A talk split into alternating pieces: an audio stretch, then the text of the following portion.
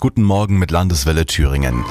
In Uhlstedt-Kirchhasel fährt ein 84-Jähriger an einer Ampel in eine Gruppe Kinder. Ein 83-Jähriger überschlägt sich mit seinem Auto auf der A9 bei Zeitz oder ein 77-Jähriger rammt einen Brückenpfeiler in Dachrieden. Das sind nur einige Meldungen seit Anfang des Monats, bei denen Rentner in Thüringen in Unfälle verwickelt waren.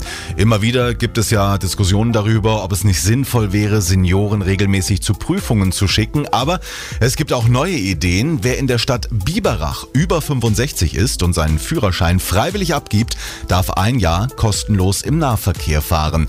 Heute Morgen will ich wissen, welche Maßnahme halten Sie für Senioren am Steuer sinnvoll? Doro Hedrich, du hast dir von der Landeswelle Facebook-Seite mal ein paar Kommentare rausgepickt. Ja, Yves reagiert so. Nur gut, dass man bis Minimum 67 arbeiten soll. Da kann man dann mit 65 das Auto gegen Rollator eintauschen. Nichts gegen eine Tauglichkeitsprüfung, aber mit 65 Führerschein abgeben ist utopisch. Und Sven beispielsweise meint, alles Käse. Die, die das jetzt fordern, beschweren sich darüber, wenn sie selber mal 60 oder 65 sind. Was viel wichtiger wäre, ist die Einhaltung des Paragraph 1 der STVO.